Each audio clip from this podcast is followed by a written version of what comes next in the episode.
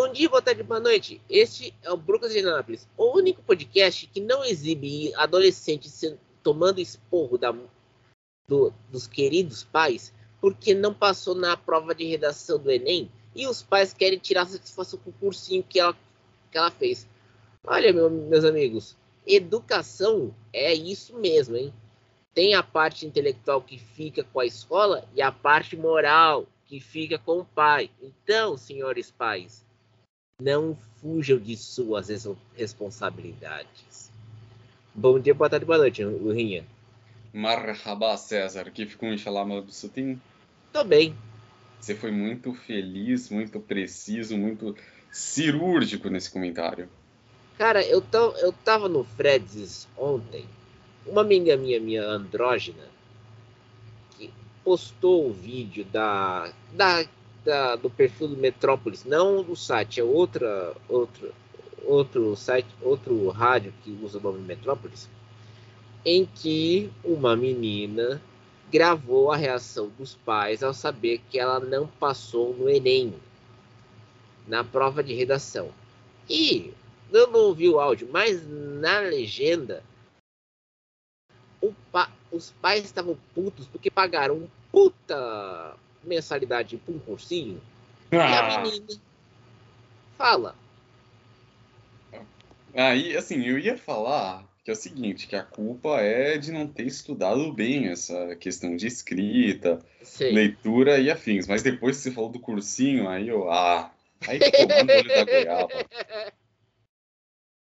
por que cursinho é tão ruim assim? Ou só, fa só faz não, de vestibular? Não, não, porque exata. Não, não eu tô falando que é ruim. Tô falando que para uma pessoa que fez cursinho, exatamente por ser uma fábrica de vestibular, ela deveria ter se saído bem.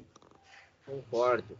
Mas aí é aquela questão, né? Agora todo pai quer que o filho curse uma faculdade, né? Pois é. Vamos e falar de Dakar. Vamos falar de vezes, Dakar que. E às vezes o pai e a mãe esquecem que o filho também tem as suas vontades, tá? Como fazer um curso técnico, como eu fiz no meu caso depois do ensino médio. Mas vamos pro Dakar. Olha, quem venceu nas motos foi o Rick Brabeck, seguido por Ross Brandt e Adrian Van Beveren. Olha, e olha que ele venceu com uma diferença de 10 minutos.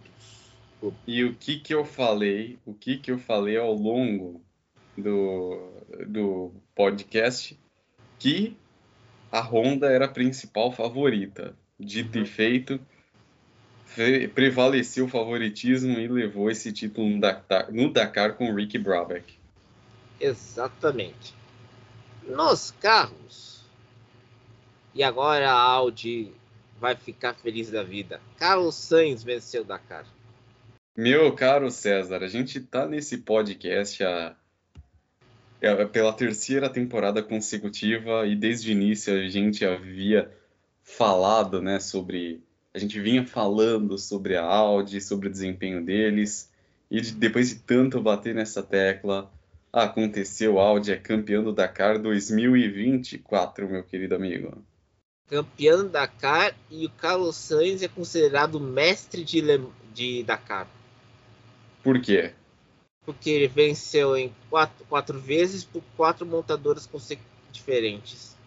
Te lembrar, ele já venceu o Dakar um, com a Audi agora, venceu com a Peugeot. Você lembra as outras duas outras montadoras? Volkswagen Mini. Volkswagen Mini. O homem sabe vencer. Agora, o que eu pergunto é por que, que o filho dele não reproduz o comportamento esportivo do pai? Fica aí o questionamento. Aliás, o Carlos Sainz Jr., vê se você ganha na Ferrari, tá? Porque o teu assento já está sendo fritado pela, pela F1 TT. Tô querendo pôr o Ocon ou Gasly no teu lugar, tá, filho? Mas o fato é que agora a Audi desencantou, conquistou tão sonhado título. E destacar aqui o, o pódio, né, que teve o Guilherme de Mevius em segundo, mostrando que o belga também é outro sujeito que merece todos os parabéns. E foi grande. Grande. Foi, foi grande mesmo. Foi grande mesmo. E outra, a gente tem que lembrar, o Carlos Sainz ganhou o Dakar, mas a gente não sabe se a Audi vai estar no Mundial de Rally Cross Country. Ah, na boa, seria seria bom se tivesse. Não, e aí tem que lembrar, o Sainz corre também na Extreme E. Mas, poxa, seria bom se a Audi fizesse uma. Um esforço, Des... né? Não, não só um esforço, mas uma despedida digna, né? A gente tem que lembrar que a Audi, uh, nos anos 80, quando teve o grupo, o grupo B do WRC, ela colocou, inventou a tração 4. O Audi 4 de 1982. E, aliás, que virou o tema do filme Race for Glory Audi versus Lancia.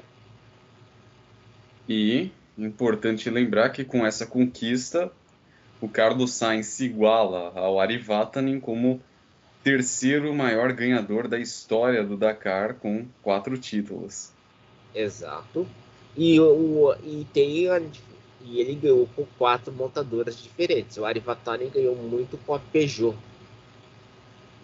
Vale, isso é importante, mas o Sainz está no mesmo panteão do Messier Dakar, Stefan Peter Hansel. Então... Não, e, e, tem que lembrar que ontem o Peter ajudou o Sainz a trocar os pneus para ele vencer o especial de ontem. Pois é, merecidamente. E Lucas Moraes finalizou em nono e Christian Baumgart e Beco Andreotti em 13º. Boa posição dos brasileiros. Nos quadriciclos, quem venceu foi o Manuel Andorrar, seguido pelo Alexander Giroud e Urai Varga. O Andorrar venceu porque tava no. E olha que é a categoria que só, te, só sobreviveu sete competidores. competidores. Pois é aí a gente pode ver que seria bom se o ASO mudasse um pouco o traçado tanto para as motos quanto para os quadriciclos na próxima edição, tendo em vista que foi um negócio difícil, né? Principalmente para essas duas categorias. É ter que lembrar que o Dakar tem contrato com a Arábia Saudita até 2025.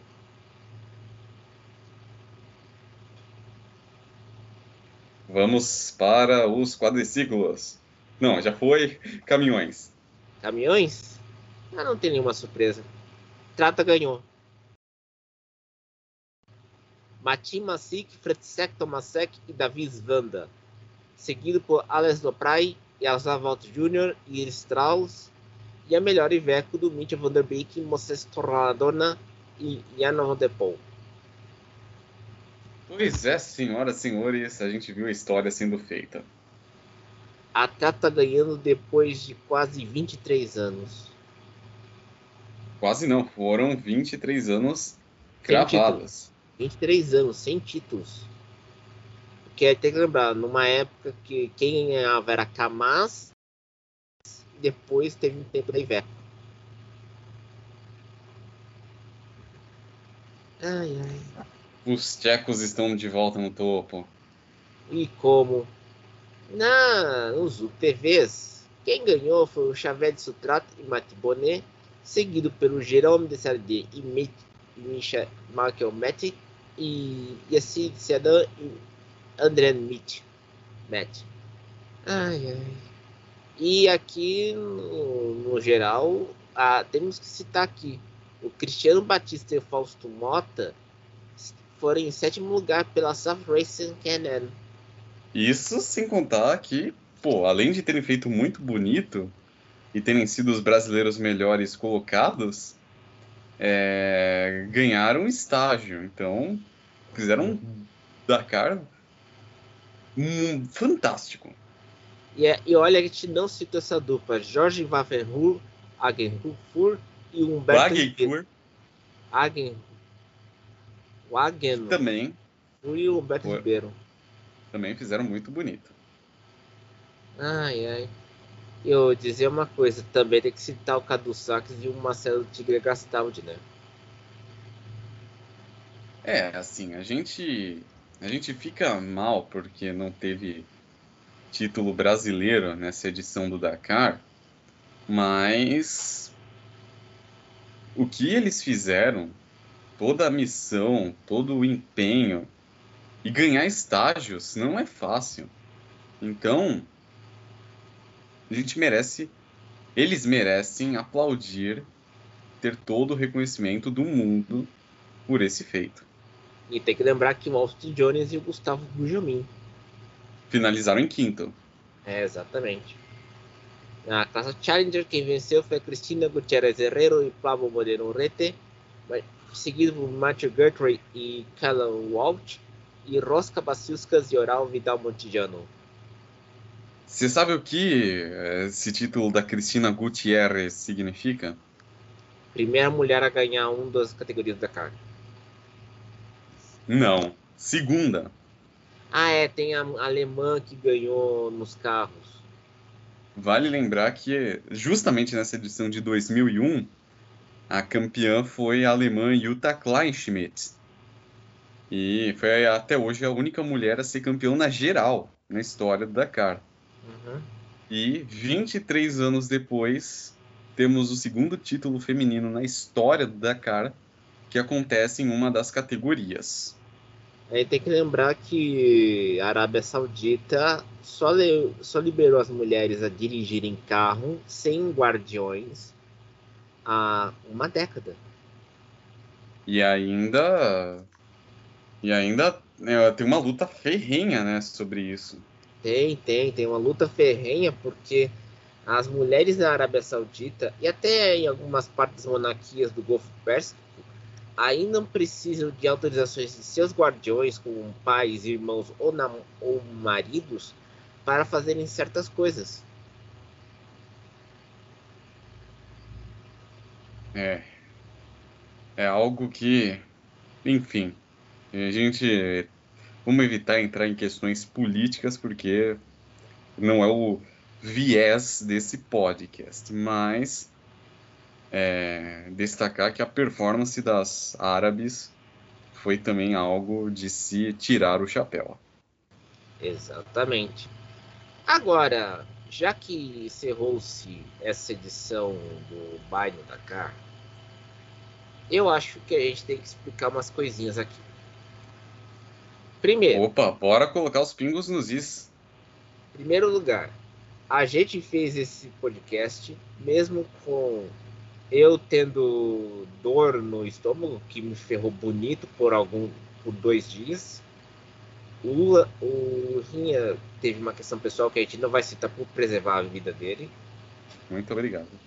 E a gente foi lidando. E olha, é a terceira temporada do Biden da cara. A gente começou isso em 2022, quando é, eu tava, era quase, quase um ano, quase seis meses desse podcast versão regular, que era um podcast, um papo furado sobre o esporte a motor, eu e o Lurinha, porque a gente começou esse podcast na semana de Le Mans de 2021.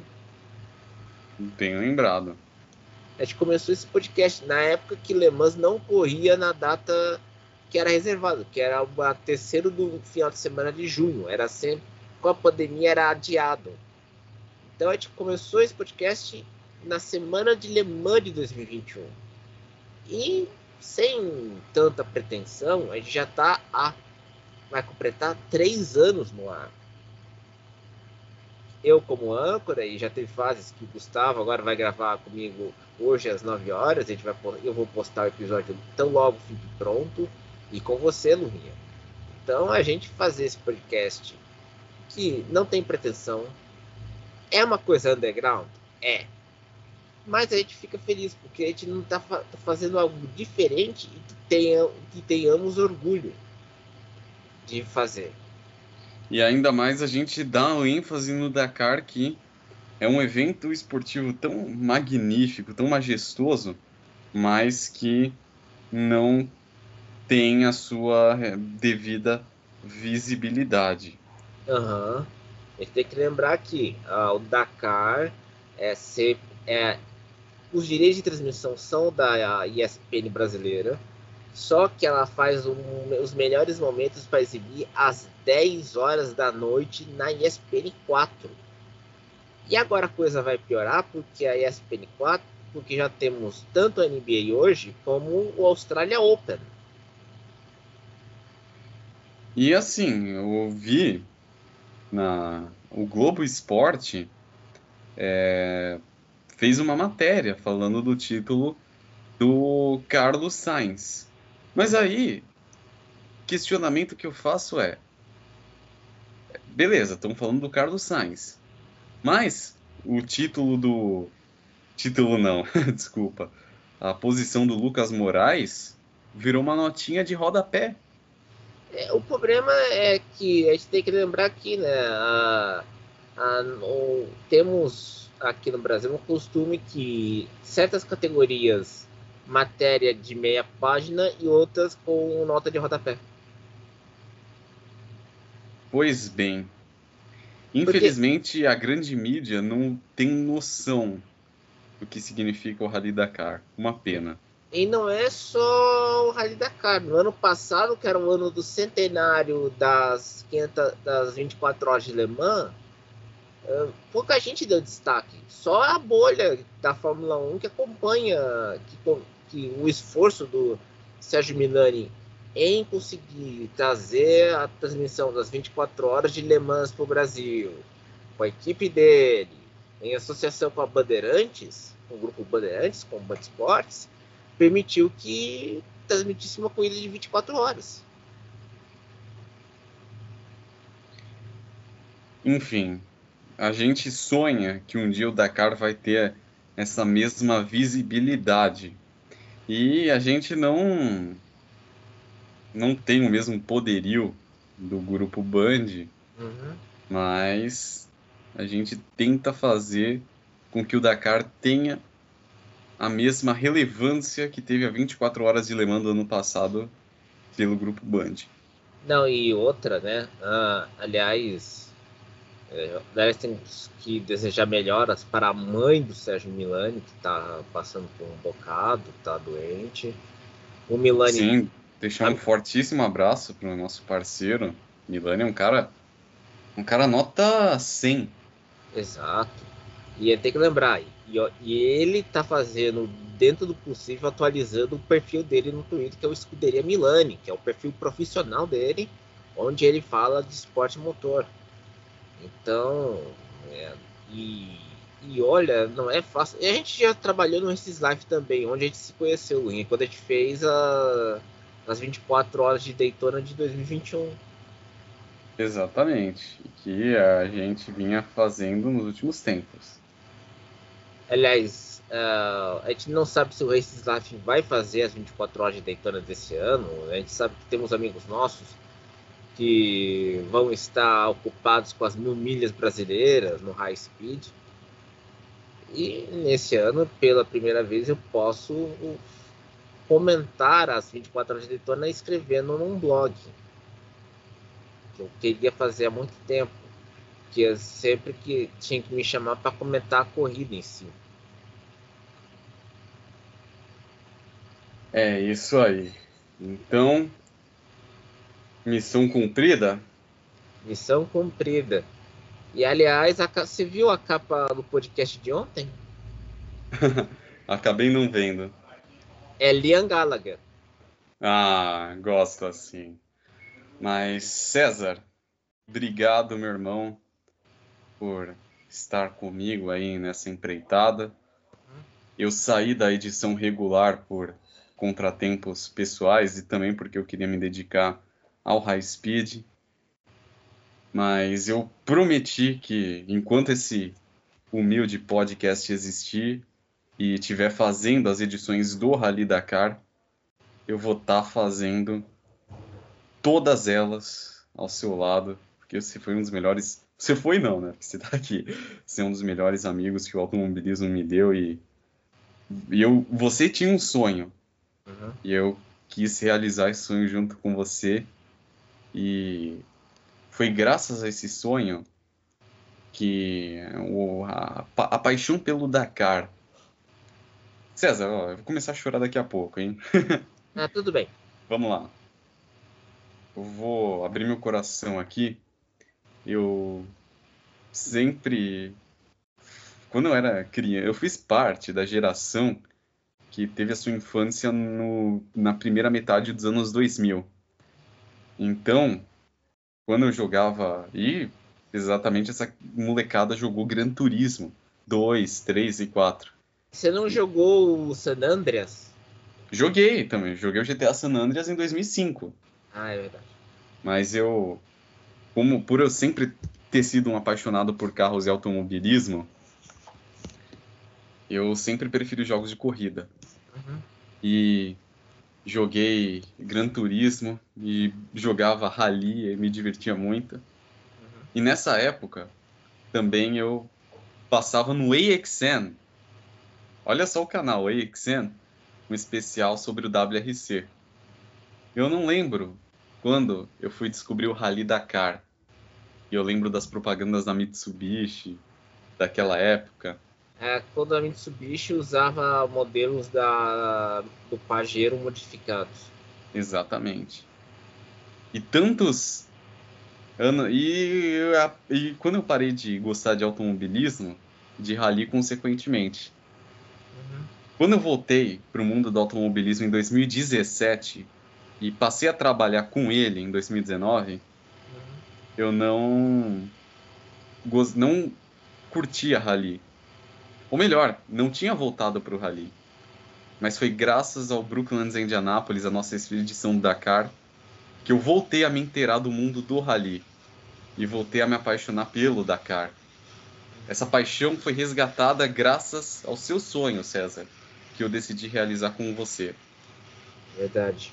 E olha, olha que eu tentava cobrir o Dakar no blog não dava, porque eu não tinha recursos naquela época. E o que me deixa feliz é que a gente conseguiu botar em prática algo que, gente, que eu, tanto eu como você tentávamos fazer no, por meio do podcast. Em vez de fazer aquela coisa de ler o resultado, postar, a fazer anotação, tudo. Não, a gente fez por, por meio do áudio, que é mais inclusivo do que a escrita. Eu não posso desmerecer a escrita, porque o áudio, você pode incluir toda pessoa que, que lê, que escreve, mas a pessoa que também precisa ouvir. E isso para mim é um orgulho. E, novamente, eu, eu agradeço ter essa oportunidade, porque além de voltar a se apaixonar pelo Dakar, a gente pôde nesses anos, acompanhar dois momentos históricos. O melhor resultado de um brasileiro na história, que foi do Lucas Moraes ano passado, e esse ano a vitória da Audi, a vitória do Carlos Sainz, o quarto título do Carlos Sainz e o primeiro que é o primeiro piloto da história a ser campeão por quatro montadoras diferentes. Então, meus caros ouvintes, eu estou emocionado. Eu quero dizer que enquanto eu for vivo, Enquanto o César quiser manter isso aqui vivo, eu vou estar tá fazendo o Brooklyn de Indianápolis no Dakar. Uhum. Após obrigado, dessa, obrigado, obrigado a todos vocês que acompanharam aí essas edições. E 2025 tem mais. Uhum. E hoje eu vou gravar com o Gustavo Almeida às 9 horas, a edição regular do Brooklyn de Indianápolis, onde ele vai falar sobre o Dakar e a gente vai falar também sobre as 24 horas de Daytona, que será no fim do mês. Bom dia, boa tarde, boa noite. E até mais. Salam!